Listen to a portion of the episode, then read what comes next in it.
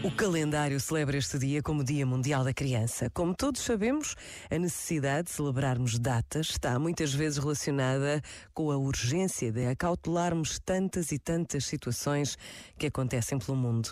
E se em Portugal podemos festejar a vida das nossas crianças, não devemos esquecer os milhões de crianças que por todo o mundo continuam a não conhecer os seus direitos mais legítimos.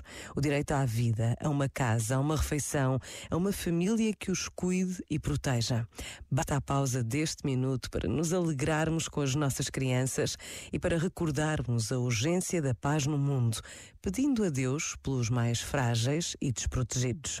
Pensa nisto e boa noite. Este momento está disponível em podcast no site e na app.